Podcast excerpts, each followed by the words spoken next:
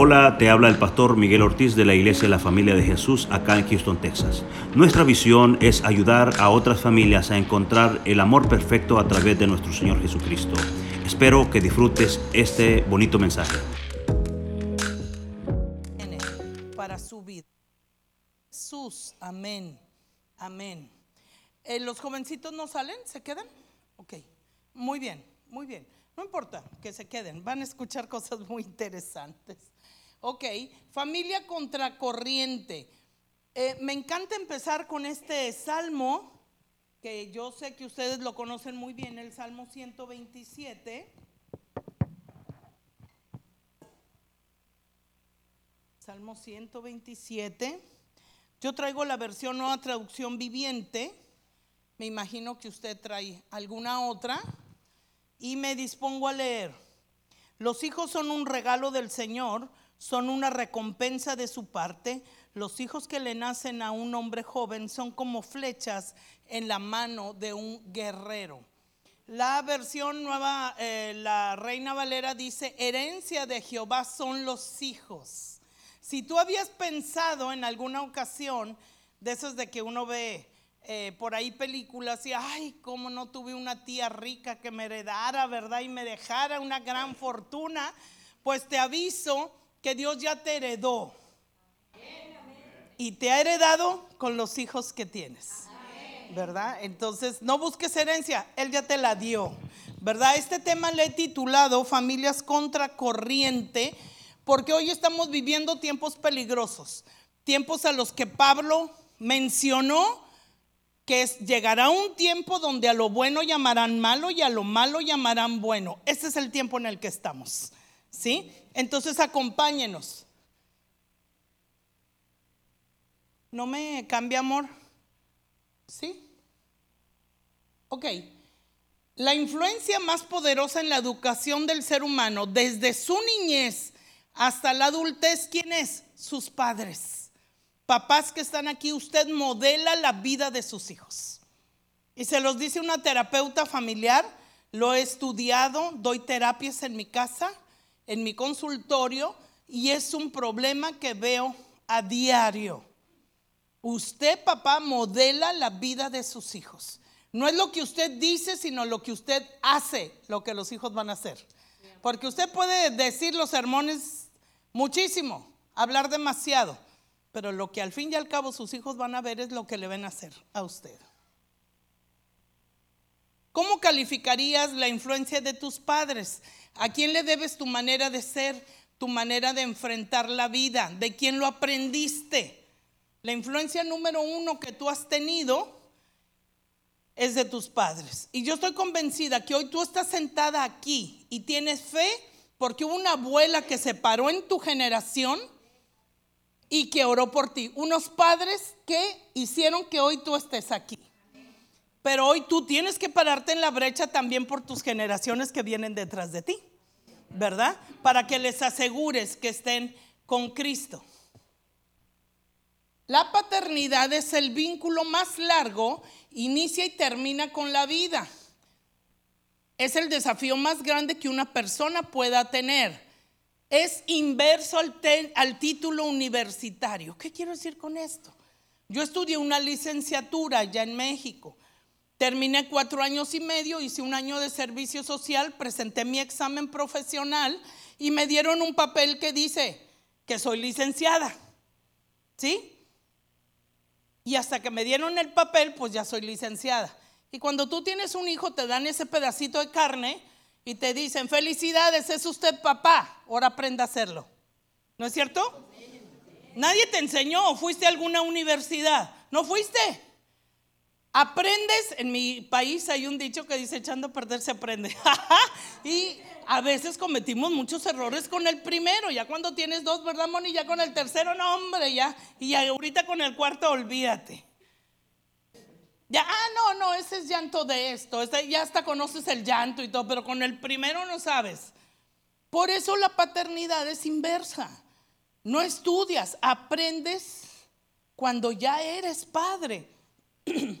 Eh, pero es una herencia, ya lo hablábamos, que Dios da a los hombres. Pero ¿qué creen? Hay niveles en la paternidad.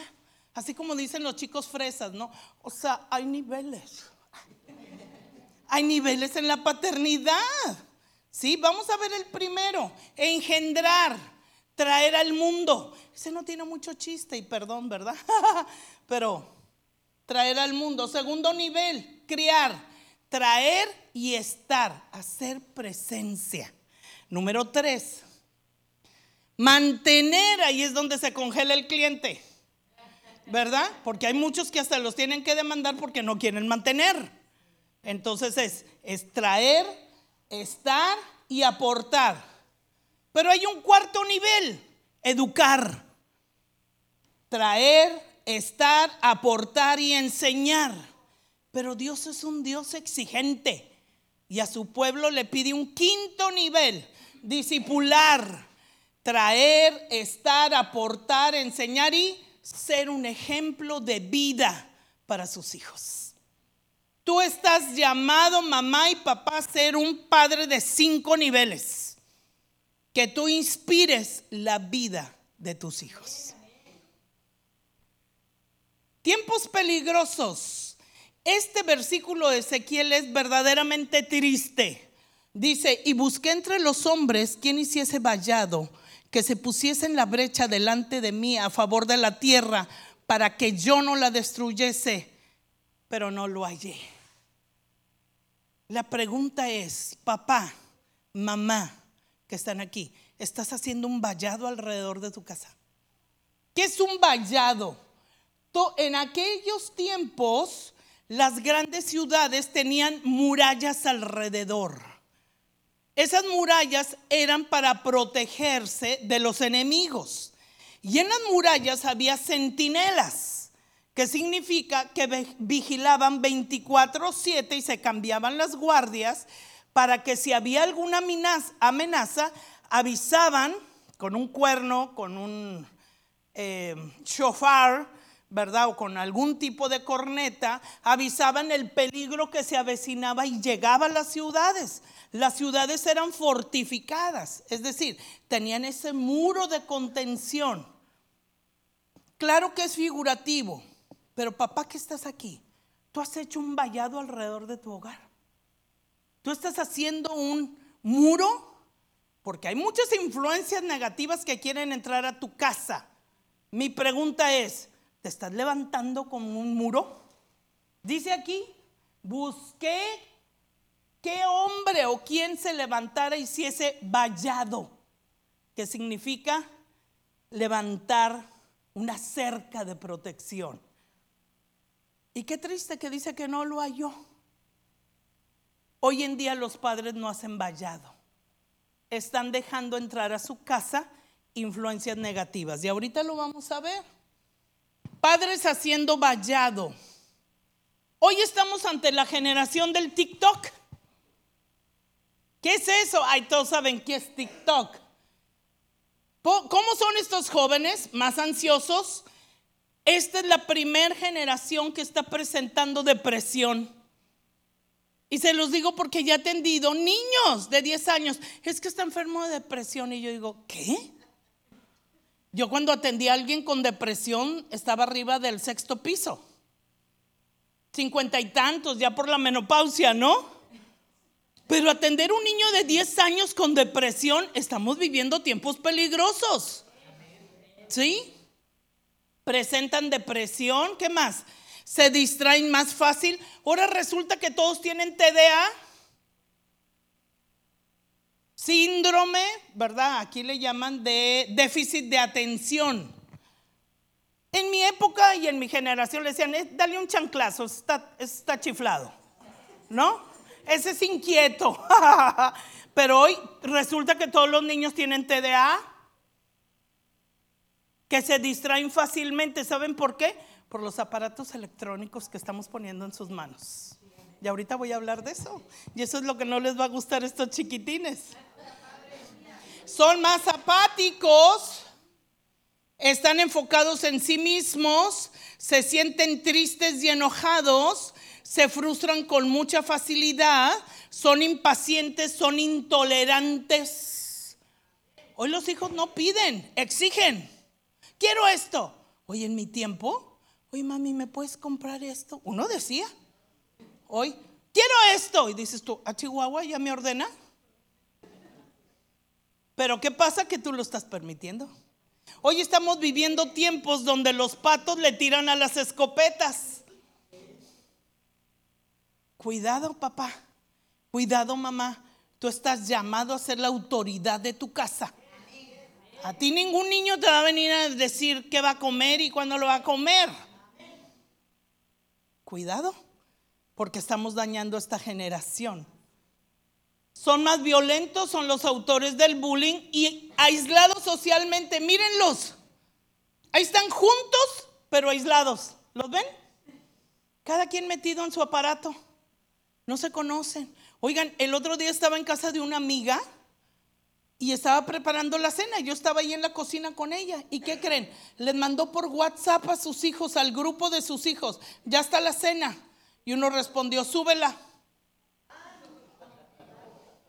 Le dije, ¿cómo? Ah, ya les mandé decir que ya está la cena. Se las voy a subir a la habitación. Le dije, no, pues nada más falta que les mandes la carta y a ver qué quieren cenar. O sea, ¿qué nos pasa? En todo el día no les has visto la cara y no son capaces de bajar y cenar. Papás, ¿estamos en serios problemas? ¿A qué horas vas a ver si hay un cambio importante en tus hijos? Si no los ves, si no te hablan. Estamos en serios problemas. En serios problemas. Ataques contra la familia. ¿Qué está haciendo Satanás? Dividir a la familia. Nunca como ahora el, índice de divorcio es más alto. Y antes esos índices de divorcio estaban allá afuera en el mundo. Hoy ya entraron a la iglesia. Eso es preocupante. Satanás sabe que si divide, vence. ¿Y a quién, a quién le avienta su artillería pesada? A la familia. ¿Y qué crees? Que lo que Satanás no te puede hacer a ti, ¿a quién le va a apuntar? A los hijos. Sabe que lo que te duele más son los hijos. Así que, ojo, ojo, yo vengo como una voz de alerta y sí soy autorizada porque veo muchas familias. Y lo que más me da pendiente es que los padres están adormecidos. Como que están no sé, como que no se han dado cuenta. No es que los venga a regañar, vengo a hablarles de una realidad que está sucediendo ahí afuera. Y quizá no te has dado cuenta o no has querido darte cuenta. Dividir a la familia, robar la identidad. ¿Qué está sucediendo hoy con los niños? ¿Por qué el enemigo quiere dañar la identidad? Escúchenme, si a un niño le robas la identidad, automáticamente le roba su propósito. Por eso los hace dudar. ¿Eres niño? Bueno, o eres un niño atrapado en el cuerpo de una niña. ¿Qué es eso? Dios no se equivocó en lo que te hizo, hijo. Y aquí están jovencitos. Dios no comete errores. Si te hizo joven, si te hizo hombre, es porque así hay un propósito para ti y vas a operar como varón. Aunque allá en la escuela te digan que tú decides que eres, no, cariño. Desde que Dios vio tu embrión en formación, dijo es varón o es mujer. No dudes en que tú lo vas a decidir. No, Señor, esa decisión ya se tomó. Y es lo mejor para ti. Porque en tu destino estaba que dice el Salmo, mi embrión vieron tus ojos cuando era yo formada en el vientre, formado en el vientre de mi madre. ¿Sí? Entonces el enemigo quiere robar la identidad, cautividad en la red. Mamás, hoy tenemos la nana que no le das dinero, no le pagas, no le das comida y le das una tableta a tu criatura. Entretente, mijito dices tú, ay, no, no, no, no me da ni lata, nada más le doy el aparato. ¿Sabes tú lo que estás haciendo? Y ahorita lo vamos a ver los peligros que están ahí. Tengo amigas en México que dirigen jardines de niños, preschool, aquí. Y dicen, está entrando una generación que no sabe hablar. ¿Sabes por qué? Porque la mamá ya no canta, nada más le da la tablet. La mamá ya no enseña vocabulario porque la tablet hace todo. Y me deja estar en el celular y yo estar aquí viendo cosas. Bienvenidos, adelante. Y entonces, el niño no aprende. Ya no saben canciones. Yo veo en el aeropuerto o veo en restaurantes niños que apenas están en, en una carriola y ya traen tablet. Ahora, yo no digo que nos vayamos como los Amish. Ay, no tengamos electricidad. No, no, no. Eh, o, o, cuando salió la tele, no, la caja del diablo. No, tranquilos. Pero hay que poner horarios. El uso de Internet debe de tener un horario. No es como que la permanencia voluntaria hasta que el cuerpo aguante. No, mi hijo, no. Porque entonces nunca te gasta, nunca te cansas. Y ahorita vamos a ver los peligros que hay ahí. Distractores materiales. ¿Y de quién tiene esa culpa? Los padres. Ay, quiero que mi hijo tenga unos tenis de 200 dólares. Mi pregunta es, ¿lo hace mejor al chamaco? Acostumbra a tu hijo que vale por lo que trae puesto, para que se dé cuenta que su valor no está en él, sino en lo que porta. ¿De quién es el problema? Tuyo. Porque te has vuelto materialista. Y hay gente que me dice, ay licenciada, es que yo le quiero dar a mi hijo todo lo que yo no tuve. Y digo yo, ay ternurita. Eso que tú no tuviste te hizo ser el hombre y la mujer que eres hoy. ¿Quieres echar a perder a tus hijos? Dale todo. Sírvele todo un charola de plata. Dale todo el dinero que quiera, que al cabo va a creer que no se necesita trabajar para tenerlo y va a ser un mantenido toda la vida. ¿Eso quieres? Cuidado, tienes que enseñarlos en el esfuerzo. Mamá, es que quiero los tenis de Michael Jordan. Ah, ok, ¿cuánto cuesta? Ajá. Yo le doy la mitad, junte usted la mitad. ¿Cómo? Ahí tengo una máquina de sacate, váyase. ¿Qué le cueste, papá? No, porque si nada más estiran la mano, mi hija no tienen llenadera. Todo es barato. Todo es barato, que al cabo no lo compran ellos, ¿verdad? y me están oyendo. Van a decir, esa señora no la vuelven a invitar, ¿verdad? Apatía de los padres y falta de compromiso.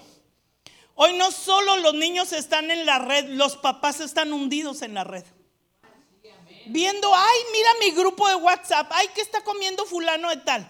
Mijo, si el 10% de lo que empleas en estar viendo tu celular leyeras la palabra otro gallo, te encantaría. Tengamos cuidado. La red está siendo un distractor terrible, terrible y una perdedera de tiempo impresionante.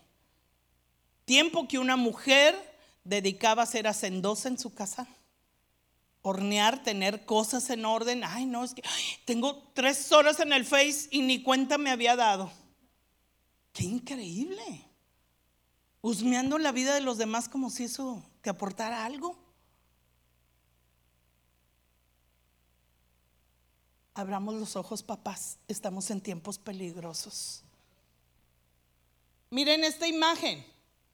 Los padres muro Saben qué hacer porque tienen conocimiento, cuándo hacerlo porque Dios les da sabiduría, cómo hacerlo porque tienen la capacidad,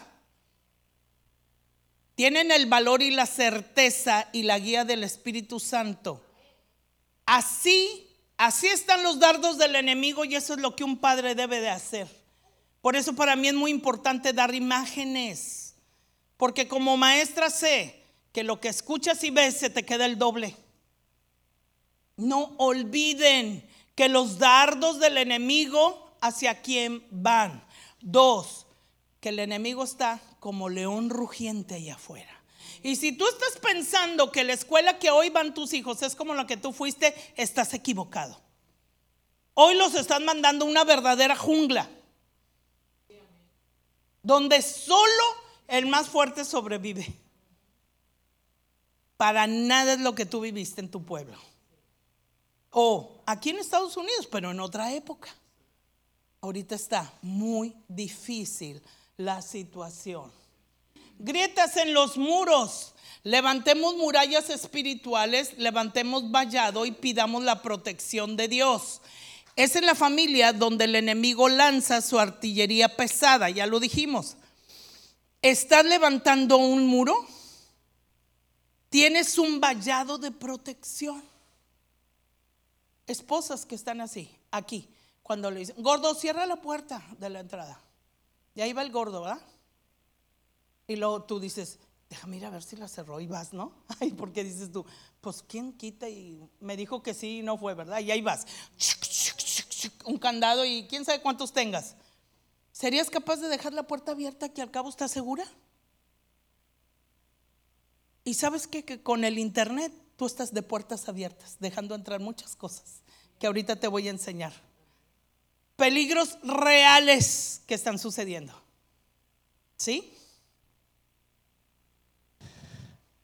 Debemos ser un cerco de protección con la intención de proteger, vigilar las grietas, centinela de seguridad, 24/7, no va a haber día de descanso. Checar quiénes son los amigos de tus hijos, cuáles son sus hobbies, con quién se juntan, qué hacen. ¿Por qué tenemos que hacer eso? Porque luego los hijos cambian y traen unas mañas que dice uno, ¿de dónde sacó esto si yo no se lo enseñé? ¿Sabes quién? Sus amigos. La mejor manera de conocer a sus amigos es invitarlos a tu casa. Nunca dejes a un niño ir a una casa que no conoces, que no sabes quiénes son los padres. Tú no sabes qué peligros hay en esa casa. Yo tuve dos hijas. Me acuerdo cuando eran jovencitas, las pijamadas y, y los relajos siempre eran en mi casa. Me dejaban un mugrero, pero yo prefería verlas en mi casa y pelar ojo y ver quién era. A dejarlas andar quién sabe dónde, con quién y... No, mija prefería en mi casa. Tienes que tener mucho cuidado. Tienes que observar quiénes son los amigos. Porque ahí empiezan a entrar ideologías en la casa y tú ni cuenta te das. ¿Sí? Custodia espiritual de su casa, no dormir. Los no negociables de una casa, así le llamo. ¿Qué es algo no negociable en una casa? Mami, vamos a ir a la iglesia, mija. Ir a la iglesia no es, un no negociable. Es orden en esta iglesia. Aquí le llaman, esa palabra me rechoca, pero le dicen mandatorio. O sea, es una palabra que ni es inglés ni es, yo no sé dónde la sacaron. Pero en México es una orden. Entonces, ¿sabes que ir a la iglesia no es opción, papá? No es que tengas ganas es que nosotros no empezamos la semana si no vamos a la casa de Dios. Y así hay que enseñar a los niños desde chiquitos. Es que no tengo ganas. No, papá, no te estoy preguntando. Vamos. Y así venga el huerco con su jeta.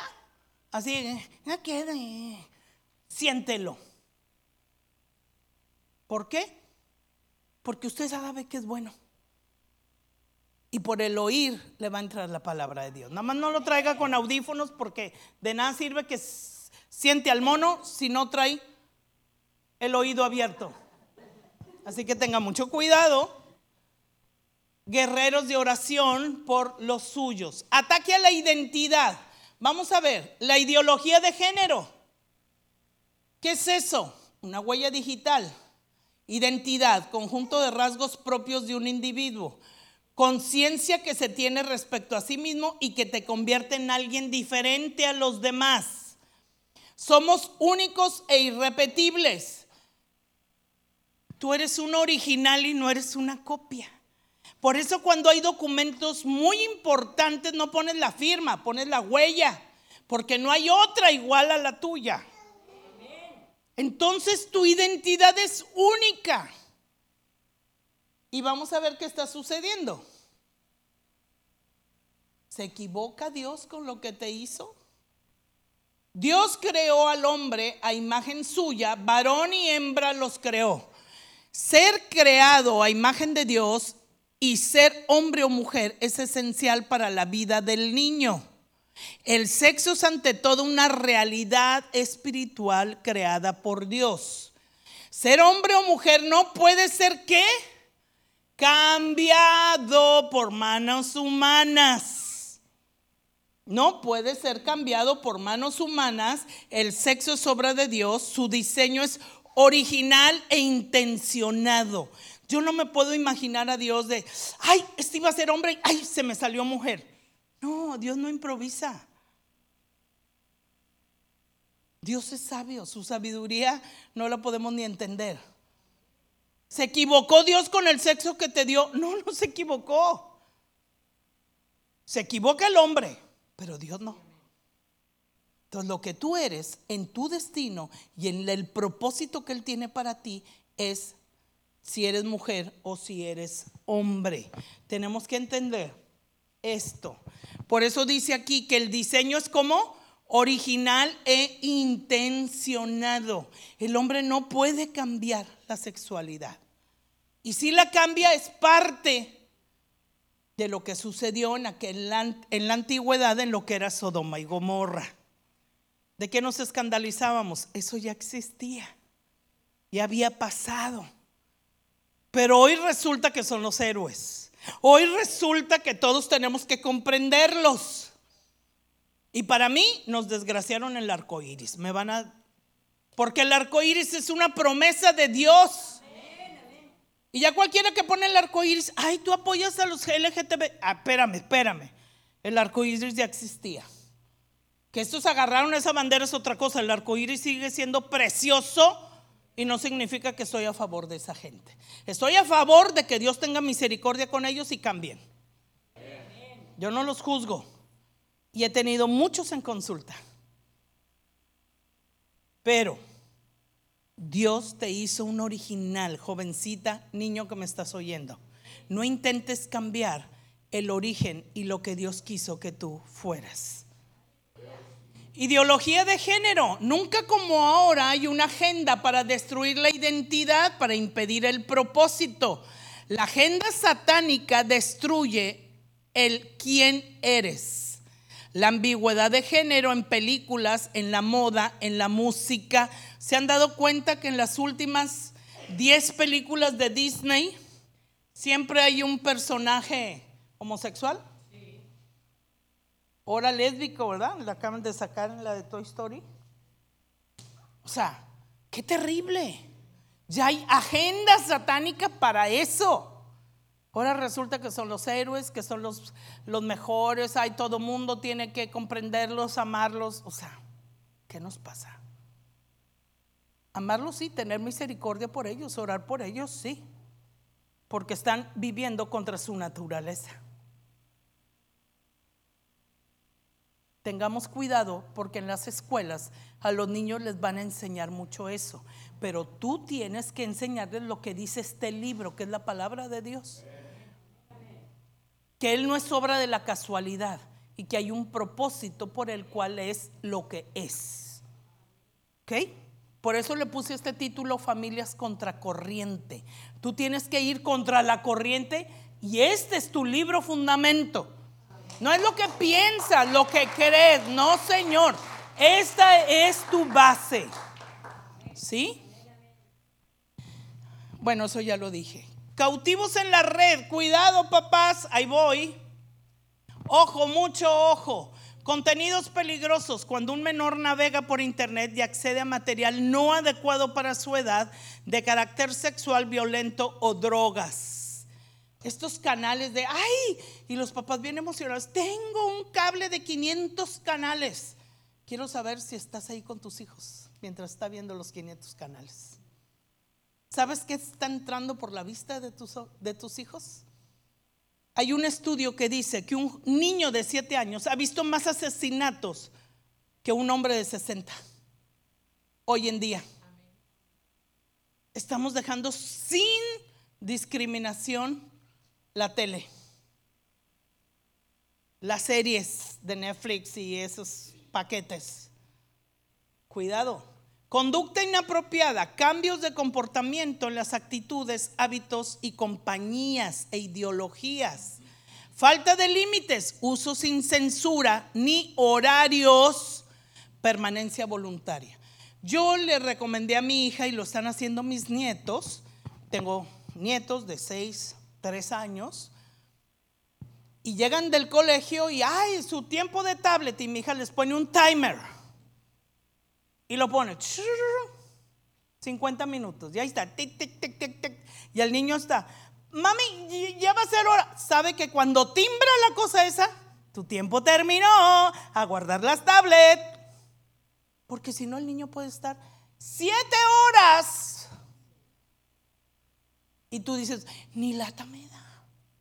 Me acabo de encontrar un papá que dice, estoy tan contento porque dándole eso, mire, ni pasa peligro en la calle. Le dije, le está dando el peligro en las manos. Eso es lo que no sabe. En la calle jugábamos a la pelota. ¿Eso qué peligro te podía dar? Es más peligroso con quien anda navegando, con quien está chateando. Y para allá voy para allá voy. Miren, hay tres cosas que ahorita están sucediendo por internet. El sexting, envío de mensajes de contenido sexual personal, práctica de riesgo. Por ello debemos alertar a los más jóvenes. Papás, tú te duermes y tu jovencita son las 3 de la mañana y está aquí en pijamita tomándose un selfie. ¿Y tú? Bien dormido. Consejo, carguen los celulares en tu cuarto. es que yo también tengo enchufe, van a decir los niños. Qué pena me da tu caso, pero necesito saber que no está chateando a las 2 de la mañana. Y la única manera de saber es que todos los celulares estén cargando en un mismo lugar. ¿Por qué? Porque nada bueno sucede a esa hora. ¿Qué conversación se... Oigan, si buenos y sanos no salen bien en la escuela, pues desvelados menos. ¿Perdón? Entonces, hagámoslo. Me van a odiar chiquitos. A ver cuándo me vuelven a invitar. Ciberbullying. Facilita las agresiones con posibilidad de anonimato. Este acoso a través de mensajes de texto. También hay bullying por grupos. Y cuando agarran a alguien de puerquito, hasta por el celular lo están atacando, ¿eh? Cuidado. Y por último, este es muy grave. No sé cómo se pronuncia bien grooming Práctica online de adultos que tratan de ganarse la confianza de menores. Y ponen una imagen, tengo 16 y es un depredador sexual de 45 chateando con tu criatura de 14. Cuidado. Ahora, no nada más niñas. Ahorita hay mucho homosexual buscando muchachito. Y empiezan a chatear. Ah, yo también tengo 16. 16. ¿Qué te pasa? Pero está chateando con desconocidos. Y ahí está los niños. Ay, es que tengo un amigo por la red. Ojo, cuida. Tienes que alertar lo que está sucediendo. Agenda familiar. Reglas del Internet, horarios y límites. No permitir el celular en la mesa. Papás, por favor, tienen el dinner que le llaman aquí, la cena de todos en familia. Pongan una canasta hermosa y todos avienten su celular ahí. Nadie va a la mesa con celular. El papá pone el ejemplo y la mamá. ¿Qué necesitamos? Volvernos a ver las caras y estar conversando, porque si no, cada quien está viendo su celular. Y es más importante el WhatsApp que te están enviando que al papá que tienes enfrente. No pierdan tiempo en ese aparato. Tiempo de familia que se les está consumiendo. No usar el celular al manejar. Carga de celulares, ya les dije. Elaborar un contrato para el uso del Internet. Vigilar las infiltraciones de la ideología de género. Aquí, me quiero regresar. Hay un contrato para el uso del Internet. Yo lo elaboré. Hay iglesias que me lo han pedido. ¿Por qué? Porque ¿quién paga el Internet? Pues tienen el derecho de exigir. Como muchas veces me dicen, es que no sé la clave del teléfono de mi hija. ¿Quién lo paga? Usted. Pues no debe tener clave. ¿Qué privacidad ni qué nada? El día que ella lo pague, pues que tenga la privacidad que quiera. Pero si usted lo está pagando, tiene derecho a ver con quién está chateando, qué está haciendo, quién es. Tiene, tiene el derecho, ¿no? El que paga tiene derecho, ¿o no? Si ya tiene 30 años y paga su celular, pues ya no te metes. Pero si lo tienes en tu casa. Papás, no seamos ciegos. El otro día me habló una mujer, fui a dar unas conferencias ahí al valle y me habla y me dice, licenciada, es que, perdón, tomé su tarjeta y, y conseguí su teléfono, tengo un problema, dígame. Dice, ¿qué crees que mi hijo no me deja entrar a su recámara? Yo, ¿cómo? Le puso candado. ¿Qué edad tiene su hijo? Dije, si tiene 30, pues, y además, ¿por qué vive ahí, verdad? Si tiene 30, pensé yo. Pero me dice 16. Mm. Oiga, señor, ¿sabe lo que son las bisagras? Sí, túmbele la puerta, le dije. Una puerta en una casa se gana, señores. Y si no la gana, le dije, algo esconde esa criatura.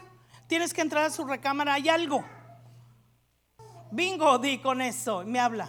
Empanicada la señora. ¿Qué creen que tenía el hijo en su cuarto? Un altar a la Santa Muerte. Ya tenía el monigote de este tamaño que a qué horas lo metió la mujer ni cuenta se había dado. Y ahí lo tenía en su casa. Papás, no seamos ciegos. No hay más ciego que el que no quiere ver. Tenemos que despertar. Este es un tiempo peligroso. Y ya utilicé la palabra empanicar. Yo no los vengo a empanicar gratis. Pero este dolor lo veo en mi consultorio. Y los papás, aleluya, alabando. Ay, qué padre. Qué bueno. Pero abren los ojos, papá. Tienes que levantarte como un vallado alrededor de tu casa, ver qué está entrando en tu casa. Y aquí hay abuelos, levántense, porque su generación. Ay, es que, ay, hoy los papás le tienen miedo. Consulté a unos papás de una niña de 15 años que quería ir no sé qué, un viaje con amiguitas y los papás creían que era, no un viaje, una quinceañera en un rancho apartado. Le digo, pues díganle que no. Es que usted no sabe cómo se pone licenciada. En mi tierra dicen, brincan, saltas, caes en el mismo lugar, mijo. Tienes dos trabajos. Mis hijas así me decían, ay mami, voy a ir por ustedes a las 12. Ay mami, pero apenas empieza lo bueno, entonces ni se vistan, no van. Bien fácil, o sea, conmigo no había. ¿Qué dice Pablo? Papá, que tú sí seas sí, tú no seas no. Pero empiezan los hijos. Ándale, mami, ándale, mami, ándale, mami, ándale. ¿Quieren hacer a sus hijos rogones? ¿Quieren que sus hijas sean rogonas ahí con los muchachos? Ándale, hazme caso, ándale. ¿Quién hizo a sus hijos rogones? Tú, porque les concedes después de que te ruegan. Yo dije que no y no soy. Y, cuando me decían, anda, ni le sigan porque el otro fin de semana tampoco salen. hombre, pues ya se callaban. Ya sabían que conmigo la rogadera no les daba. Con su papá era más blando, siempre, ¿verdad? Siempre hay uno. Uno que concede y otro que es una pared. Bueno, pónganse de acuerdo, papás. Pero siempre que haya señales de peligro, tú eres el responsable de poner los límites. Es que todas en la escuela van a ir, bien por ellos, usted no va. ¿Por qué? Porque tú los estás protegiendo. Acuérdate que los hijos son prestados y el que te los prestó va a volver. Y te va a decir, yo te di tres hijos. A ver, ¿cuántas bendiciones tienes? Tengo cuatro. Cuatro. Bueno, cuatro hijas. A ti te van a pedir por tus hijos, ¿ok? Tiene cuatro. Y van a venir con ella, ¿te llamas? Eva, qué bonito nombre. Van con Eva y dice Dios, Eva, yo te di cuatro hijos. Y a lo mejor Eva tiene la tentación de decir como alguien dijo en el huerto del Edén, el esposo que tú me diste. Luego lo sacamos la, ¿verdad? La barra. Y dice Dios, Ahorita voy con tu esposo. Yo nunca juzgo en pareja. Ahorita quiero saber. Yo te di cuatro bendiciones. ¿Dónde están? Dame cuentas. Yo tiemblo por ese día. Mis hijas son adultas. Soy abuela también. Ya entré al club de las abuelas y es una bendición. Pero yo tiemblo por ese día porque yo voy a tener que dar cuentas por las dos hijas que Dios depositó en mi vientre. Papá, ¿estás listo tú para dar cuentas? Porque ese momento va a venir. Empiezo a concluir. Conclusión. Padres sabios, entender que no podemos evitar el uso de tecnologías, pero es tu obligación limitarlas. No es permanencia voluntaria, no es hasta que, ay no, ya, ya, ya me lloran los ojos. Ahora, ahorita que hablo de llorar los ojos, el mejor oftalmólogo de Matamoros es muy amigo mío el doctor de los ojos. Me dice Rosa Laura, alguien tiene que alertar a los papás que esos niños no van a llegar a 15 años sin un lente de fondo de botella. Porque se están comiendo el iris de los ojos con la luz azul del celular. Más cuando lo ves de noche. Dice, no se dan cuenta que su pupila es muy tierna. Y a los niños de 3, 4 años están viendo pantallas. Mucho tiempo. Esa es otra.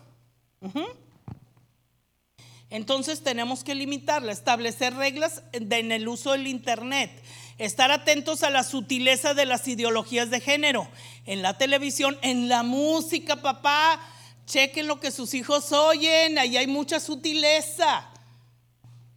En las escuelas, ser firmes y constantes en nuestra labor de padres. Wow, y antes de terminar, ¿eres tú un padre light? Vivimos en la época de lo ligero. ¿Serás tú un padre light? ¿Cómo son? Ingenuos. Piensas que tu hijo es incapaz de hacer nada malo. Ay, solo se divierte sanamente. Llega oliendo a cigarro y tú, ay, es que sus amigos fuman. Abre los ojos, papá. Ciegos, no quieren ver, no quieren saber porque la realidad compromete. Esos son los padres light. Ven que su hija no está comiendo, tiene un trastorno alimenticio. Yo fui director en una preparatoria allá y le hablé a una madre de familia. Le dije, esa niña está bajando mucho de peso, tiene un problema. Ay, no, licenciada, es que ella sabe las dietas y se me desmayó un día de escuela. Ahí voy yo en la ambulancia con la criatura, le hablan, lo ve el doctor, dice desnutrición grado 3, tenía bulimia. No puede ser que yo como directora lo vi, su mamá no lo vio. Es que no hay más ciego que el que no quiere ver. Las cosas están frente a ti, no las quieres ver. Cuidado, padre light. Miren, miren cómo están los hijos ordenando al papá. Y el papá me minimiza, ay, le tengo miedo, ay, no se vaya a ofender. Por eso las imágenes son importantes, permisivo. Dan todo, permiten todo, son manga ancha. Es que no lo quiero traumar. Más traumado vas a quedar tú cuando termine en la cárcel, porque no le pusiste límites. Y por último, desertor. No ejercen, son proveedores, no educadores, solo el dinero los relaciona. Qué triste cuando un muchacho viene frente al papá y le dice, papá, necesito hablar contigo. Papá, necesito. Y el papá, ¿cuánto necesitas, hijo? Metiéndose la mano al bolsillo. ¿Quieres para tu hijo? ¿Un cajero automático? Qué pena me da tu caso. Tú estás para ser más que un cajero. Estás para ser su inspiración, para ser su consejero, para ser su guía, no para proveerle dinero. Si nada más para eso se te acerca tu hijo, tienes serios problemas. Y hoy he venido a decirte y alertarte que las cosas se van a poner peor y que necesitas levantar un vallado alrededor de tu casa. Hoy el desafío para ti tiene dos opciones. Ignorar el peligro dejando puertas abiertas, no pasa nada. Ay, qué exageración. Ay, Esta señora nada más no se empanicó. Ok, mijo. Pero ¿qué crees? Yo cumplo con venir a decirte. Ya tú sabrás. Pero esta palabra, cuando recibí la llamada de mi gran amiga Elisa con el cariño que yo le tuve al pastor de esta casa, cambié mi viaje. Sí me quedo, me quedo hoy. Quiero visitar a esa iglesia que tanto quiero, que está en mi corazón. Porque este es un mensaje para ustedes, papás. Entonces, puedes ignorar o comprometerte a vigilar celosamente a tu familia. Porque Dios te demanda ser un vallado en tu casa, a levantarte como un muro de contención. La pregunta es, ¿tomarás el reto? Dios te llama hoy. Porque Él va a venir a pedir cuentas. Prepárate. Papás, porque vamos a dar cuentas de los hijos que Él nos dio y Él nos prestó. Y si estás como mamá educando solo a tus hijos, no llores por el que se fue. Él se la perdió. Tú te quedaste con la mejor parte, que son tus bendiciones. Sal adelante por con tus hijos. No vas a ser ni la primera ni la última. Hazlo. Hazlo. Hoy el llamado es a levantar un vallado. Miren, hacer esto, esto es un vallado. Papá y mamá se levantan hacer un vallado. Quiero que oremos. Inclina tu rostro, por favor. Señor, gracias por este tiempo. Gracias por estos padres valientes que están aquí. Yo quiero hacer un llamado ahí en tu lugar. Si esta palabra es para ti, tú decides hoy levantar un vallado alrededor de tu casa, ponte de pie en tu lugar. Ponte de pie ahí. Porque a partir de hoy, tú serás un centinela las 24 horas, los 7 días de la semana, los 365 días del año porque tú estarás levantando un vallado. Gracias Dios por estas hermosas familias que hoy reciben tu palabra y la reciben Señor desde su corazón. Gracias Padre porque hoy... Deseo que disfrutes este bonito mensaje. Nuestros servicios generales son los miércoles a las 7.30 pm y domingos a las 9 y 11 de la mañana. Nuestra dirección es el 14935 de la Ligia Road, Houston, Texas 77060. esperamos.